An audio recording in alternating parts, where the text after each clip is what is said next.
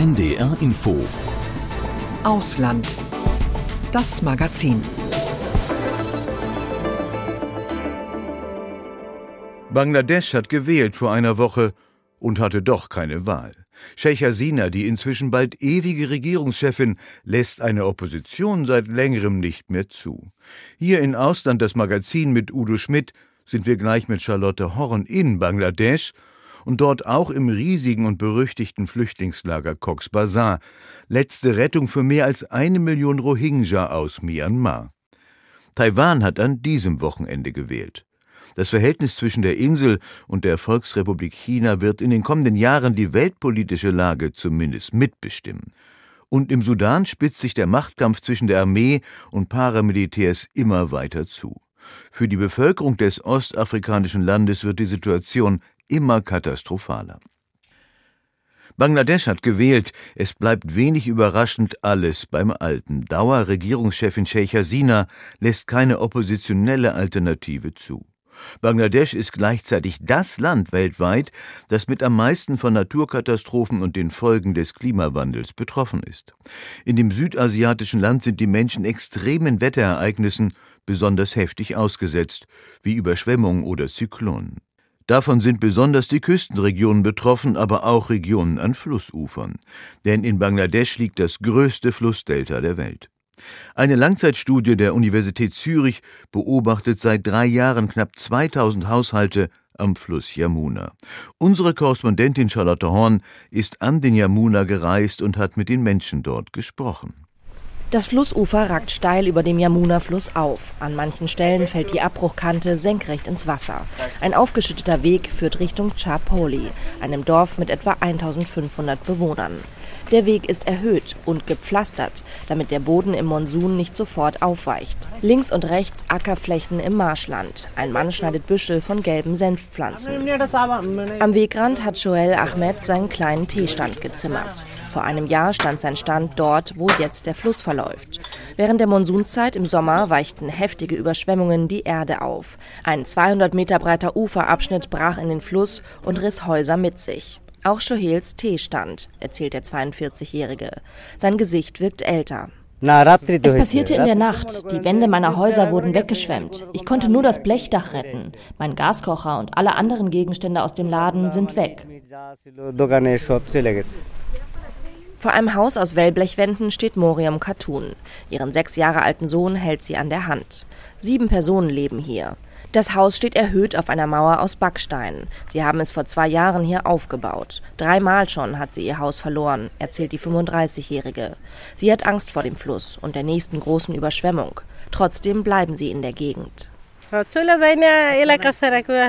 Ich verlasse diesen Ort nicht, denn wohin sollte ich gehen, ohne Ackerland? Dafür brauche ich Geld. Nur wenn mir jemand hilft, ein Haus zu bauen, kann ich woanders weiterleben. Ihr Mann arbeitet in Bangladeschs Hauptstadt Dhaka. Nur mit seinem Verdienst kann es sich die Familie leisten, immer wieder ihr Haus zu errichten. Morium Khatun läuft hinter das Haus, macht das Tor auf zu einem Innenhof. Mit Stall für die zwei Kühe, einer offenen Kochstelle, Wasserpumpe und abgetrennten Bereich für die Toilette. Elektrizität haben sie hier auch. Am Marktplatz gibt es WLAN.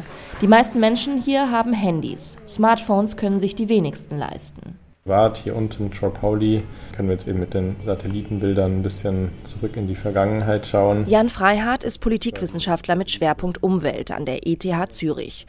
Genau in dieser Flussregion ist er in einer Langzeitbeobachtung der Frage nachgegangen, wie die Menschen sich verhalten, wenn sie immer wieder ihre Häuser durch Umwelteinflüsse verlieren. Dafür halten sein Team und er seit drei Jahren Kontakt zu 1700 Haushalten in 36 Dörfern am östlichen Ufer des Yamuna. Freihardt war überrascht, dass die Mehrheit der Studienteilnehmenden in der Gegend am Fluss bleiben. Das wird auch in der Klimawandel-Migrationsforschung immer mehr diskutiert, ob es bestimmte Gebiete gibt, nicht nur im globalen Süden, sondern auch bei uns in Deutschland. Stichwort Ahrtal-Katastrophe war das auch danach eine Diskussion, soll man diese Dörfer überhaupt wieder aufbauen oder sind die in einem zu hohen Risikogebiet? Am Yamuna sind die Gründe vielfältig, warum es zu den starken Überschwemmungen und Erosionen kommt. Zum einen ist der Sandboden schon extrem weich. Dann hat es in den vergangenen Jahren starke Baumaßnahmen gegeben, wie eine knapp fünf Kilometer lange Brücke über den Yamuna. Außerdem wird an vielen Stellen im Fluss Sand aus dem Flussgrund und Ufer gefördert, legal und illegal. Aber natürlich hat der Klimawandel hier auch seine Finger im Spiel. Dadurch, dass sich Monsunmuster verändern, dadurch, dass in den Himalayas mehr äh, Gletscher abschmelzen, mehr Wasser durch die Flüsse in Täler getragen wird, verändern sich hier auch die Erosions- und Flutmuster. Eine langfristige Lösung für die betroffenen Bewohner ist es nach Ansicht von Jan Freihardt, die Ufer zu befestigen, zum Beispiel mit Deichen. In ein paar Dörfern habe die Regierung schon Maßnahmen ergriffen, in Chapoli noch nicht. Wenn Leute jetzt wirklich ihr Land verlieren, gibt es auch verschiedene Regierungsprogramme. Es gibt zum Beispiel das One House, One Plot Programm, wo die Regierung betroffenen Haushalten ein kleines Stück Land und ein Haus zur Verfügung stellt, um quasi neu starten zu können. Fausul Hakmundo hat noch keine Unterstützung bekommen. Erst vergangenes Jahr hat der 60-Jährige sein Haus verloren. Zum zweiten Mal. Der Fluss riss es mit sich. Jetzt ist er dabei, ein neues aufzubauen. Mit ein paar Wellblechwänden, die er retten konnte. Wir haben keinen Platz zum Leben. Es ist eine hilflose Situation. Deshalb haben wir uns an diesen Ort geflüchtet. Das Flussufer ist auch von hier beängstigend nah, in Sichtweite. Seine drei Söhne arbeiten in der Stadt, senden Geld nach Hause. Nur so kommt die Familie über die Runden. Er selbst arbeitet in einer nahegelegenen Moschee. Es ist der Wunsch von Allah, sonst würde es nicht passieren. Der Fluss ist nicht so mächtig, dass er etwas gegen seinen Willen tun könnte. Charlotte Horn. Charlotte, du hast gerade vom Yamuna-Fluss und den massiven Umweltproblemen berichtet. Gibt es ein Umweltbewusstsein, eines auch für die Folgen des Klimawandels in Bangladesch? Ja, den gibt es auf jeden Fall, weil man muss sich ja vorstellen, die Menschen leben in Bangladesch, in einem der Länder, das weltweit am meisten von den Folgen des Klimawandels betroffen ist. Also es ist ja auch die Stimme der am wenigsten entwickelten Länder, wenn es um große Klimathemen ge geht, bei großen Klimakonferenzen wie zuletzt bei der COP28. Und die Menschen spüren die Folgen des Klimawandels auch ganz direkt, vor allem in der Küstenregion. Denn in Bangladesch gibt es immer wieder heftige Überschwemmungen und auch das ganze Jahr über Zyklone, also diese Stürme Stürme und der Meeresspiegel steigt an. Das heißt, äh, wenn man Farmland besitzt, also ein Bauer ist, da sind dann die Ackerböden auf einmal versalzen und man verliert seine Lebensgrundlage und muss dann in die Stadt ziehen und dort irgendwie auf Arbeit hoffen. Gerade ist ja die Regierung von Sheikh Hasina wiedergewählt worden, wobei von Wahl eigentlich keine Rede sein konnte. Die Opposition hatte die Wahl boykottiert, ist zum Teil im Ausland oder auch im Untergrund. Was bietet denn die alte und neue Regierung zur Umweltfrage, also zu einer der Zukunftsfragen an? Ja, also die Regierung weiß, dass es definitiv ein Thema ist, was die Wählerinnen und Wähler total beschäftigt. Ähm, es gibt verschiedene Pläne, den nationalen Adaptionsplan, das sagt ja schon der Name, dass man mitgehen will mit dem Klimawandel, mit der Klimaerwärmung. Und dafür braucht es aber Geld. Und da sagt Bangladesch immer wieder, hier, wir brauchen das aus dem globalen Norden. Das ist immer wieder die Forderung. Und in diesem Adaptionsplan steht zum Beispiel, äh, dass es Getreide geben muss, das auch in Überschwemmungsgebieten wächst. Ähm, oder die Regierung bietet Menschen Häuser und Land an, die am Fluss zum Beispiel eben durch Ufererosion ihre Häuser verloren haben. Und das klingt erstmal gut auch auf dem Papier, aber mir haben auch viele gesagt, naja, im Prinzip äh, ist es immer wieder, wie so oft in solchen Ländern, eine Frage des Geldes und von Kontakten. Und das habe ich auch gesehen, als ich da an diesem Yamuna-Fluss war. Manche Dörfer hatten schon einen befestigten Deich und andere aber nicht. Bleiben wir nochmal bei Sheikh Hasina. Bangladesch wird ja inzwischen sehr autoritär, eigentlich nahezu diktatorisch regiert. Wer profitiert davon? Wer sind die Verlierer? Ja, also ich würde sagen, profitieren tut tatsächlich eine kleine Machtelite, äh, große Wirtschaftsunternehmer, die äh, profitieren von der Nähe zu Sheikh Hasina, die vielleicht auch Steuervorteile bekommen, äh, weil sie auch die, die Partei fördern.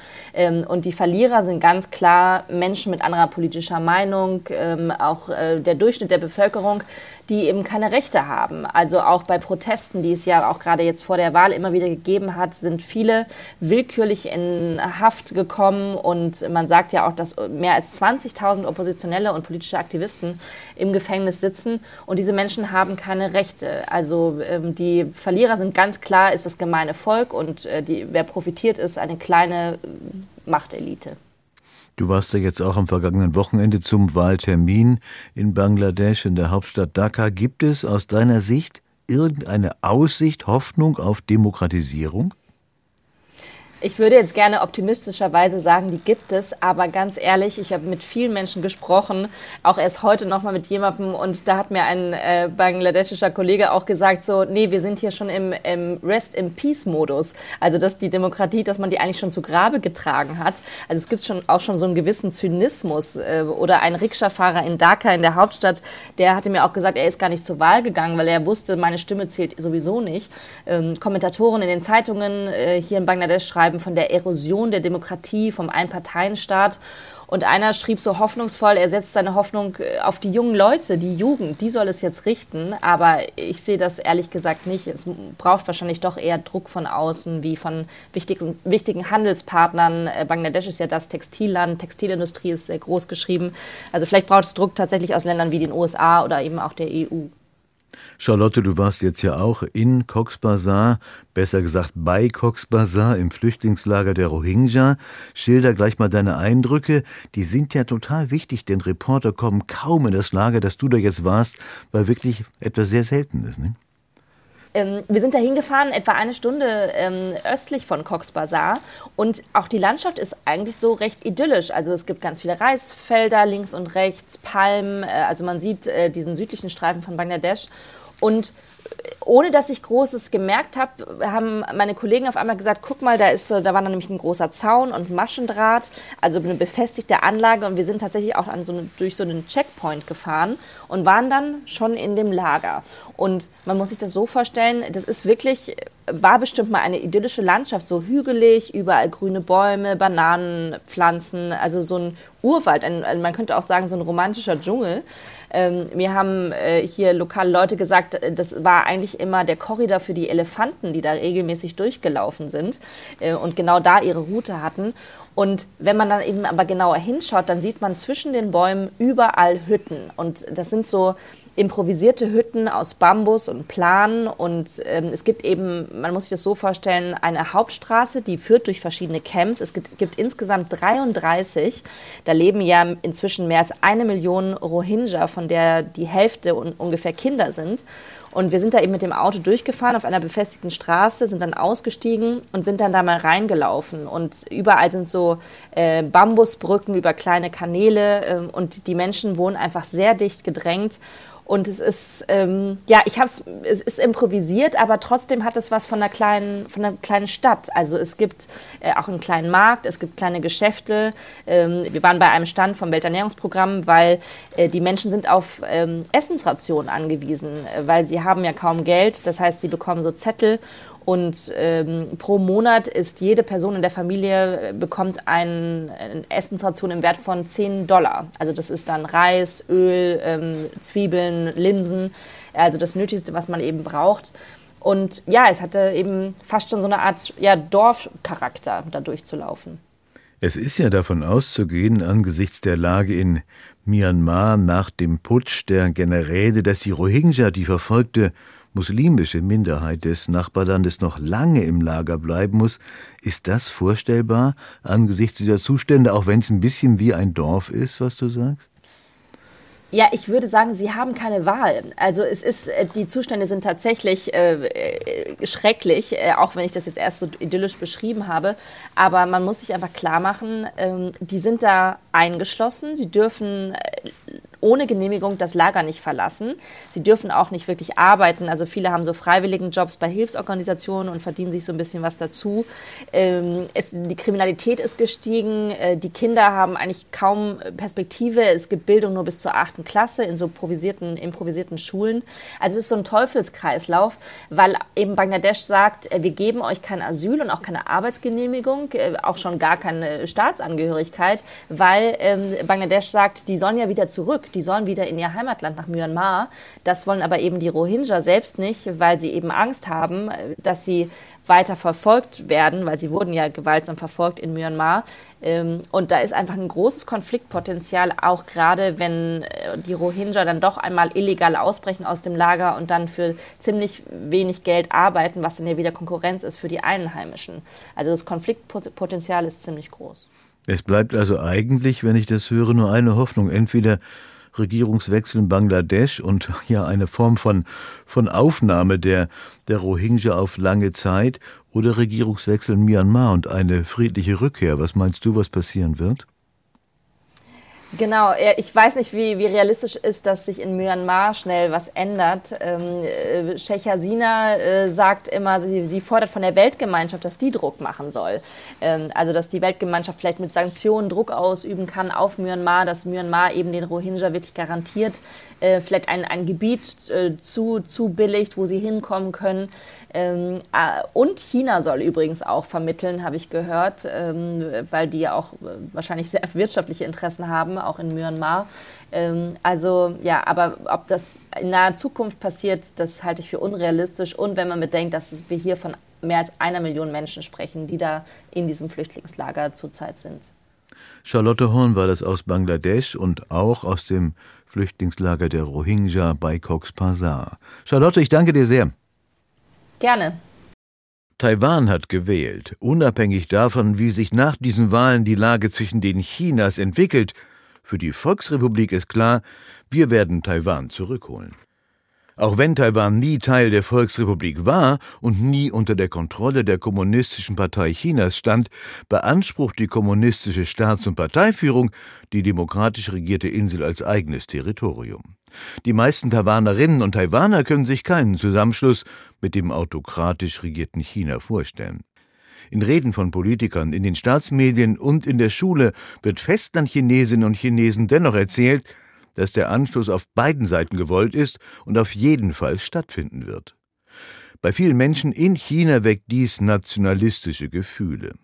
Das wird nirgendwo in China deutlicher als an der Ostküste im Landesteil Fujian, wo die Volksrepublik Taiwan geografisch am nächsten ist, berichtet Benjamin Eisel.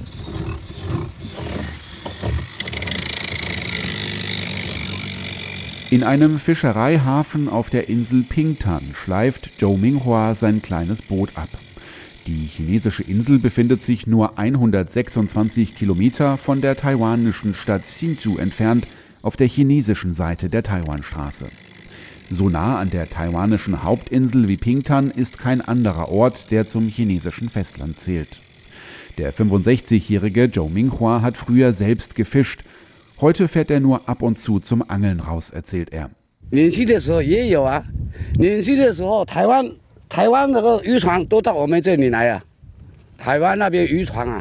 Als wir jung waren, kamen Fischerboote aus Taiwan bis hierher. Wir konnten sehr häufig taiwanische Schiffe sehen. Sie setzten Plastikboxen mit Propagandaflugblättern im Meer aus.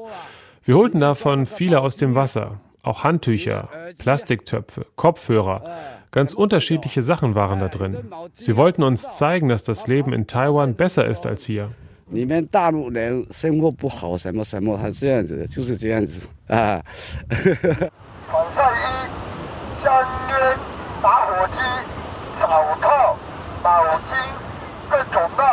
Ein paar Kilometer weiter verkauft der 65-jährige Lin Xingping unter anderem Eimer, Schaufeln, Kescher, Feuerzeuge und Snacks für Touristen am Strand.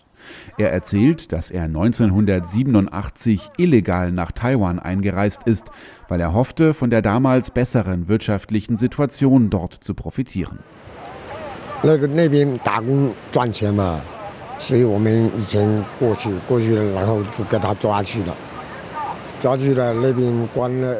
Damals konnte man in Taiwan arbeiten und gut verdienen, also haben wir uns rübergeschmuggelt. Allerdings wurden wir festgenommen.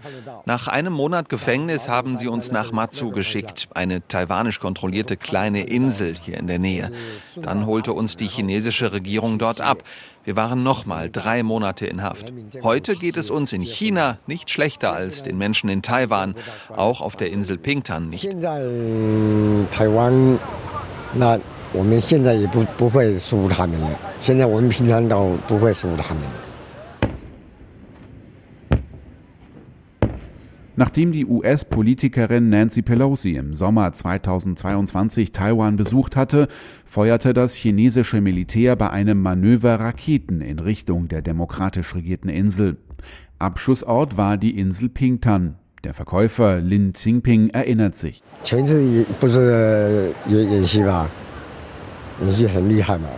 Das war ein großes Manöver. Hier war Ausnahmezustand.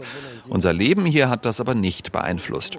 Taiwan werden wir sicher zurückholen, hundertprozentig, so wie Hongkong. Das ist chinesisches Territorium. Ganz klar.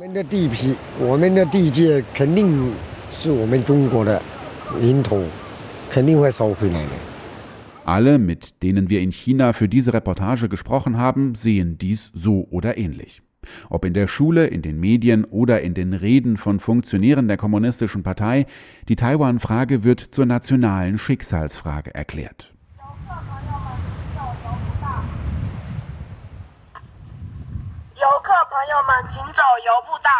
Weil Pingtan so nah an Taiwan dran ist wie kein anderer Ort, der zu Festlandchina gehört, ist er zu einer Art Wallfahrtsort der Taiwan-Sehnsucht geworden. Für diese Nähe müssen Touristen am windigen Ostzipfel der Insel umgerechnet knapp 5 Euro Eintritt bezahlen. Es gibt Ferngläser und Postkarten nachempfundene große Rahmen, in denen sich Menschen gegenseitig fotografieren. 68 Seemeilen steht auf den Rahmen geschrieben, 126 Kilometer. Wir sind Taiwan so nah hier. Es fühlt sich an, als würde Taiwan sofort zum Vaterland zurückkehren. Wo wir wohnen, ist Taiwan sehr weit weg. So dieser Mann aus dem Landesteil Jiangxi. Und seine 50-jährige Frau fügt hinzu, ich wünsche mir, dass unser Vaterland immer stärker wird und Taiwan und das Festland sich so schnell wie möglich vereinigen. Ich denke nicht, dass es einen Krieg geben wird. Wir sind Brüder aus einer Familie. Wir würden nicht gegeneinander kämpfen. Kein Zweifel, Taiwan wird eines Tages zu uns zurückkommen. Da sind wir sehr zuversichtlich. Benjamin Eisel aus China. Seit acht Monaten bekämpfen sich die sudanesische Armee und die paramilitärischen Rapid Support Forces. Nach UN-Angaben sind Hunderttausende Menschen auf der Flucht, Tausende wurden getötet, darunter viele Kinder. Für UN-Nothilfekoordinator Griffiths befindet sich der Sudan in einem Bürgerkrieg der brutalsten Art. Viele Regierungen haben ihre Staatsangehörigen aus dem Land evakuiert, auch Deutschland. Angesichts der vielen Krisen und Kriege ist der Sudan allerdings aus dem Blickfeld verschwunden. Nina Amin jetzt mit einer Bestandsaufnahme des Konfliktes. Nasik Abu Said hört sich die Nachrichten auf ihrem Handy an. Die sudanesische Medizinerin ist Vorsitzende von Ärzte für Menschenrechte. Normalerweise leitet sie das Büro der Nichtregierungsorganisation in der sudanesischen Hauptstadt Khartoum. Aber wie viele ihrer Landsleute ist auch die sudanesische Ärztin vor acht Monaten vor den Kämpfen im Sudan ins Nachbarland Ägypten geflohen. Dem ARD-Studio Kairo berichtet Abu Zaid über die desaströse Lage in ihrer Heimat. Das Gesundheitswesen ist zusammengebrochen. Mehr als 90 Prozent der medizinischen Versorgung ist eingestellt, besonders in den Gegenden, wo die Konflikte stattfinden. Die Gefechte zwischen der sudanesischen Armee und den paramilitärischen Rapid Support Forces, kurz RSF, weiten sich aus. Zu Beginn des Machtkampfes zwischen de facto Staatschef und Armeechef Abdel Fattah el-Burhan und dem ehemaligen Vizemachthaber Mohammed Hamdan Daglo fanden die Kämpfe vor allem rund um die Hauptstadt Khartoum und in der Region Darfur im Westen Sudan statt. In den vergangenen Wochen sind die RSF-Kämpfer unter Daglos Führung auch in den Bundesstaat Jesira südöstlich der Hauptstadt vorgerückt. Die Folge noch mehr Menschen sind auf der Flucht, sagt Adnan Hisam, ein Sprecher des Internationalen Komitees vom Roten Kreuz. In den letzten Wochen sind Hunderttausende Sudanesen auf der Suche nach Sicherheit und einer Unterkunft vertrieben worden. Für einige von ihnen ist es bereits die zweite oder dritte Vertreibung. Wir haben es jetzt mit mehr als sechs Millionen Binnenflüchtlingen zu tun. Das ist ein Rekord in der Geschichte des Sudan, der schon unter vielen Konflikten gelitten hat. Krieg, Vertreibung, Hunger. Viele der mehr als 45 Millionen Sudanesen und Sudanesinnen kennen das schon seit Jahrzehnten. Die aktuellen Berichte der Fliehenden sind schockierend. Von zerstörten Dörfern, Plünderungen und Vergewaltigungen. Beiden Seiten werden Kriegsverbrechen vorgeworfen, aber die Angst vor der RSF-Miliz ist besonders groß, bestätigt Abu Zaid. When they say um die Familien aus ihren Häusern zu vertreiben, drohen sie mit Vergewaltigung. Jetzt wissen die Menschen das und wenn RSF-Milizen in der Nähe angreifen, nehmen sie ihre Töchter und fliehen. Der Sudan-Analyst Roman Deckert arbeitet seit fast 30 Jahren zum Sudan für verschiedene Nichtregierungsorganisationen und kennt das Land gut. Ihm bereitet es Sorge, dass die Miliz sich immer weiter ausbreitet. Den Sudan sieht Deckert kurz vor dem Staatskollaps. Die reguläre Armee ist also eine dermaßen schlechte Armee äh, in jeder Hinsicht, also moralisch, aber auch wie kriegstechnisch, dass sie auf dem Schlachtfeld äh, offenbar weit unterlegen ist und äh, es jetzt so ausschaut, als ob äh, Daglo und seine Milizen das ganze Land übernehmen können.